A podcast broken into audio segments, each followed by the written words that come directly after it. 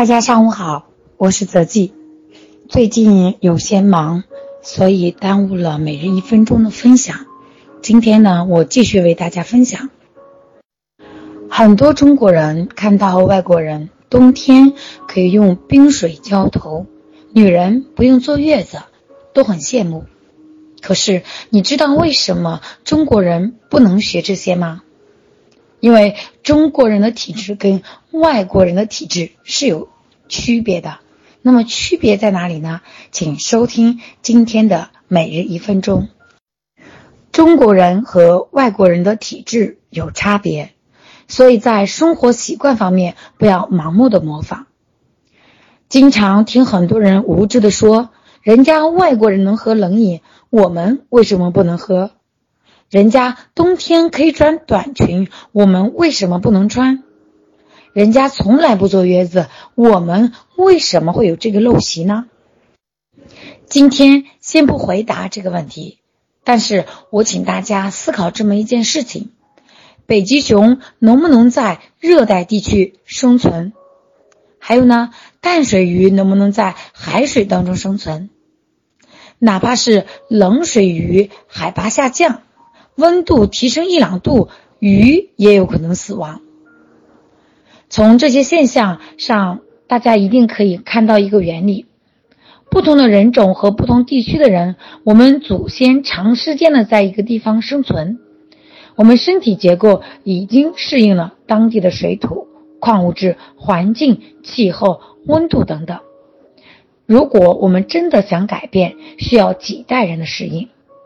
所以不要盲目的去模仿别人的一些行为，比如说冰水浇头，这是大部分中国人不敢做的事情，甚至是大忌，一定要谨。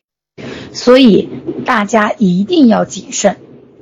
那么从以上的这个每日一分钟分享，我相信大家之前也遇到过此类的问题，特别是在微博，在一些平台上面，有些人会有质疑说中国很多陋习。为什么外国人不坐月子，而我们中国人却沿袭这个陋习几千年，还在坐月子？那么，通过今天的一分钟，大家明白了我们呃中国人和外国人的区别了吗？俗话说“一方水土养一方人”，我相信大家都听过这句话啊。我记得在上两年、去年的时候啊，其中有一个嗯这个网友吧，他。加我过来就，因为他在国外，他在美国，啊，然后他去了美国之后啊，他身体就变得特别不好，各种情况突发，他就问我杨老师为什么呀？我就到这边之后啊，身体特别的差。我说你到那边之后，你的饮食习惯和国内还一样吗？他说肯定不一样的。我在那边一般也都是按照，呃，美国当地的一些饮食，有的时候呢会吃一些。啊，我们在国内吃的一些面条啊，自己偶尔烧个菜，大部分的时间我可能都是在外面吃的，因为什么？他在那边打工啊，给人家餐厅打工，所以说都是在餐厅里面吃。嗯，但是在那边啊，请假特别难的啊，要有这个医生的这种请假单，好像是。然后呢，他们因为在西方国家，可能他们只是拿数据。啊，就说判断你这个人是不是有生病了，生病了你才可以请假，不生病你是没有办法请假的。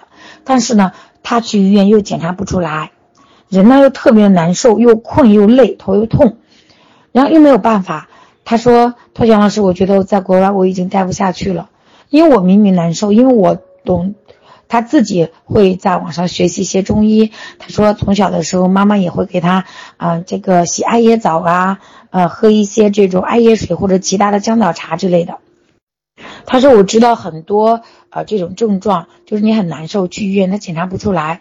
但是呢，在西方国家这个没有用的，你必须有生病你才能请假。如果长期经常请假就会被开除。”他说他没有办法，所以说后期他改变了饮食习惯，因为他知道是什么问题了。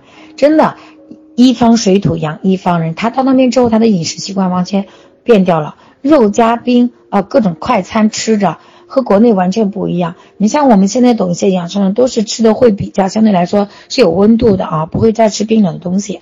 嗯，从去年记得是去年年初，啊，那个时候和他沟通完之后啊，他。坚持用艾灸，身体已经有很大的改善。他说：“哎呀，我，他说杨老师，你解决了我很大的一个问题。第一，我不用说，嗯，再去请假，也不用再面临着被解雇，啊，而且呢，还省下了一笔费用。因为在国外，如我不知道他们是什么情况啊，是不是刚到那边的这个呃呃外国人，他们医疗啊各方面可能会。”不太一样，所以说他说，嗯，现在自己只是用这个艾灸来灸的话，效果确实很好，然后又不用他，嗯，这么去跑，老是跑医院了。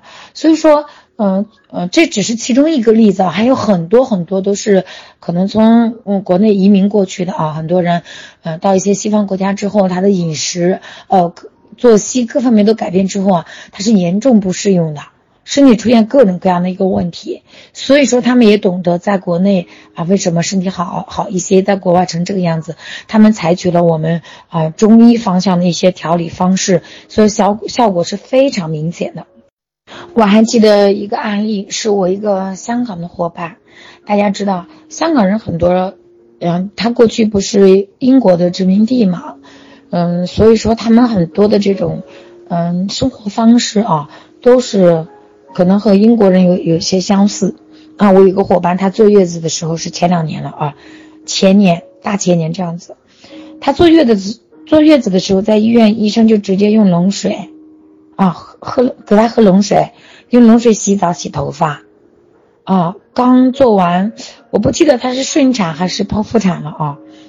然后真的月子还没出呢，他就给我说：“他说泽记我不行了。”他说：“我现在身体特别的冷，我特别难受。我现在还在院子里，我还没有出院。我想用艾灸，但是医院不让用。”我说：“你怎么那么严重啊？”他说：“我我妈妈给我用冷水。”呃，洗头发，医院呢也给我倒冷水喝。他说，我喝完之后我就觉得整个人不舒服了。我觉得这样不对，不应该这么坐月子。呃，可能在你们大陆里面坐月子好像是一定要喝热的，不能碰冷的，对不对？我说是的。他说这里不一样。他说我在医院里面空调打了二十多度，我特别特别的冷，我不知道要该怎么办。啊，我当时真的被他这么一讲，我都要吓死掉了。哎呀，他们坐月子怎么是这个情况？和国内的差别太大了，然后出月子啊，他在医院里出院之后，他回家，他就完全改变了所有他在医院的这些坏习惯，包括医生给他做的这样的一个动作，他开始喝热水，开始泡脚，开始艾灸。在前年的时候啊，在前年的时候，他就告诉他自己，我已经好多了，他说现在这些症状几乎已经全部都没有了，啊，不过呢，还有一些因素他没有办法去抗衡的，因为他住地下室。地下室比较，啊阴冷潮湿，大家应该知道啊。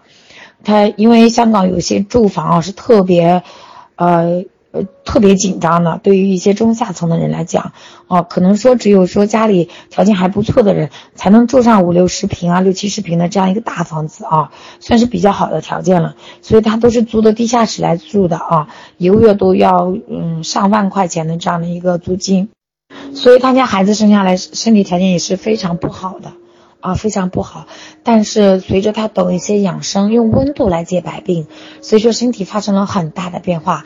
他说，嗯，即使偶尔熬个夜，或者说吃错了东西，我都会用艾灸，啊，用提高温度的方式来解决。所以说现在身体特别的好，啊，我也真的是非常庆幸。还有一个香港的伙伴也是，在香港可能他们西医哦。呃，这块可能占有绝大部分，啊，有一个伙伴，他真的就是仅仅为了艾灸，他从来都没有玩过微信，啊，六十三岁的一个，呃，可以说是阿姨了，啊，他为了找到我，为了学习艾灸，他，嗯，他注册的一个微信，微信上面只有我一个人，真的，他心里有很大很大的改变，都源于，呃，在那边他们经常熬夜嘛，呃，沿海地区啊。香港那边熬夜很厉害，他们一两点可能就在吃饭，有的时候三四点才睡觉。所以说，因为他们也退休了嘛，啊，所以说这些不良的生活习惯已经，呃，刻到他们骨子里了啊。包括吃冷的、吃海鲜，他们是大量的吃啊，到现在还是没有改变。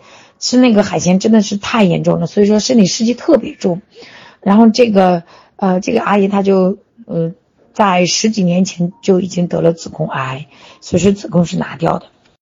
在香港地区、沿海地区，很多人有这方面的困扰啊，太多了。